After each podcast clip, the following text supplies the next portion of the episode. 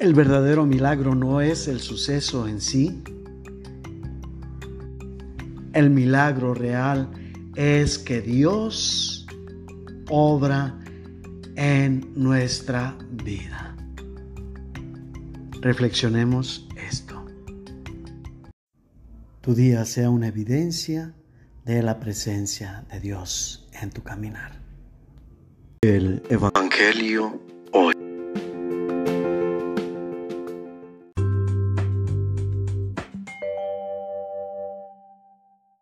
El Señor esté con ustedes. Del Santo Evangelio según San Mateo.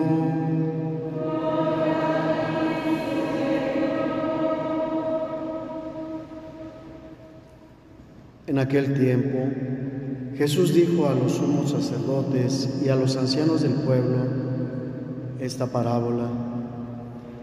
Había una vez un propietario que plantó un viñedo, lo rodeó con una cerca, cavó un lagar en él, construyó una torre para el vigilante y luego la alquiló a unos viñadores y se fue de viaje. Llegado el tiempo de la vendimia, envió a sus criados para pedir a su padre su parte de los frutos a los viñadores. Pero estos se apoderaron de los criados, golpearon a uno, mataron a otro y a otro más lo apedrearon. Envió de nuevo a otros criados en mayor número que los primeros y los trataron del mismo modo. Por último les mandó a su propio hijo pensando, a mi hijo lo respetarán. Pero cuando los viñadores lo vieron, se dijeron unos a otros, este es el heredero, vamos a matarlo y nos quedaremos con su herencia. Le echaron mano, lo sacaron del viñedo y lo mataron. Ahora díganme, cuando vuelva el dueño del viñedo, ¿qué hará con esos viñadores? Ellos le respondieron, dará muerte terrible a esos desalmados y renderá el viñedo a otros viñadores que le entreguen los frutos a su tiempo. Entonces Jesús les dijo, ¿no han leído nunca la escritura? La piedra que desecharon los arquitectos es ahora la piedra angular. Esto es obra del Señor y es un prodigio admirable. Por esta razón, les digo que les será quitado a ustedes el reino de Dios y se le dará a un pueblo que produzca sus frutos. Palabra del Señor.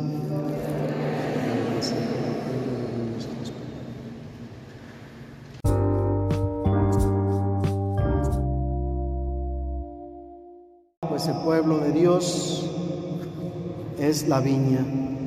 Los viñadores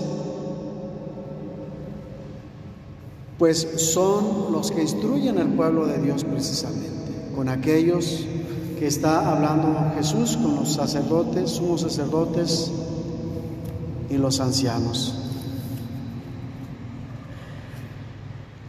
Entonces,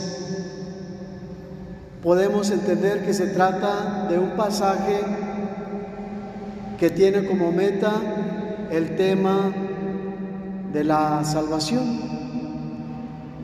Es un tema escatológico, es decir, que habla de los últimos tiempos, cuando Jesús venga ya para eh, reinar, pero también, se oye feo, pero para hacernos el juicio.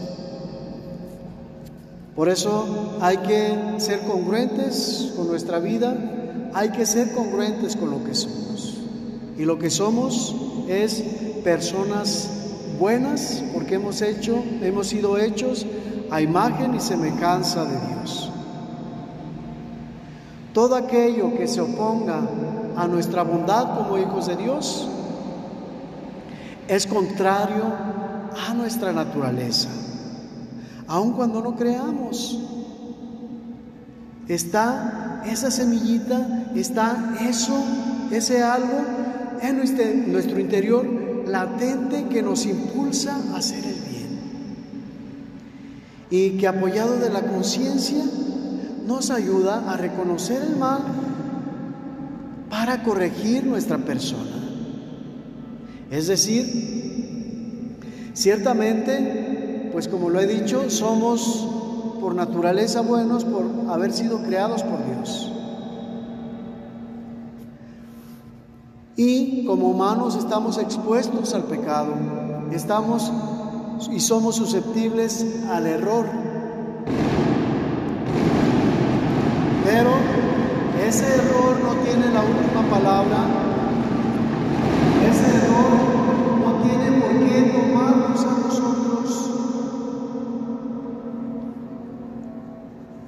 Y hacernos indignos. Aquel que es dueño de nuestra vida es Dios.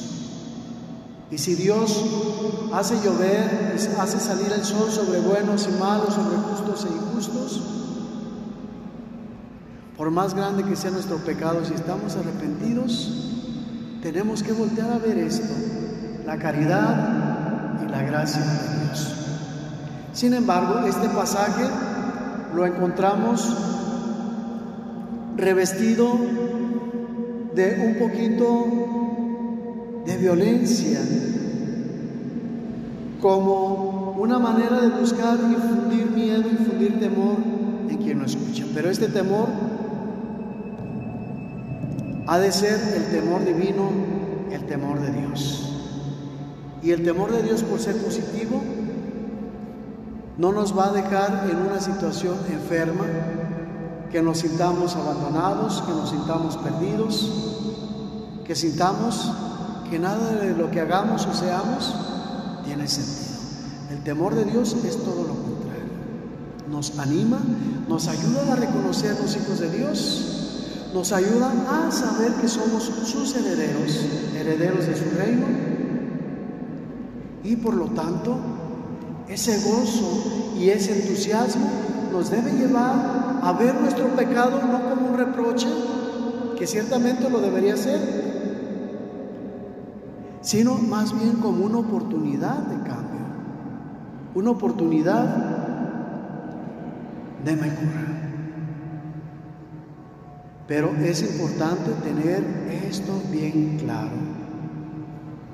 Por nosotros mismos, si dejamos a Dios de lado, no podremos hacer nada y el pecado nos va a consumir.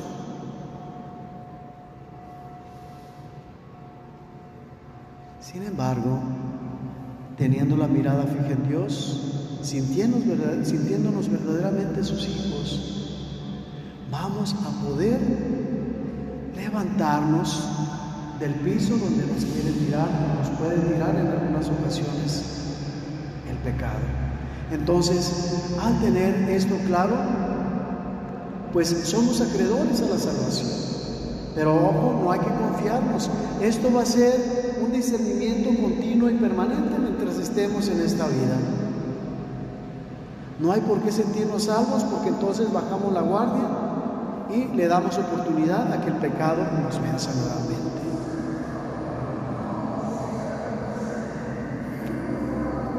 Si no estamos conscientes con esto, nos va a pasar lo que Jesús está reprochando a estas personas. Esta presentación, esta apariencia del pasaje, como lo relata que lo acabo de decir, es para que nos ayude a reconocer la gravedad de la situación en que podemos estar cuando no reconocemos a Jesús. Cuando lejos de reconocerlo,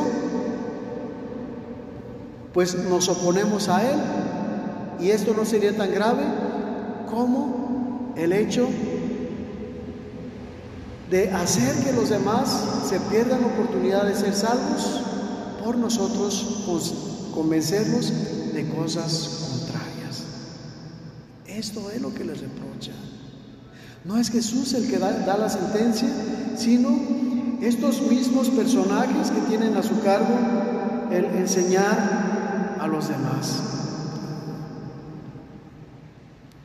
Dará muerte terrible a esos desarmados y arrendará el viñedo a otros viñadores que le entreguen los frutos a su tiempo. Somos implacables con los demás y nos cuesta difícil perdonar sus errores. Pero ¿qué pasa con nuestros errores? ¿No queremos que nos los perdonen? Así como amar se aprende amando, a perdonar y a ser perdonados se aprende perdonando. Dios pues nos haga el grandísimo milagro de ser sus trabajadores de la viña para poder en su nombre ayudar a los demás a visualizar el camino de la salvación.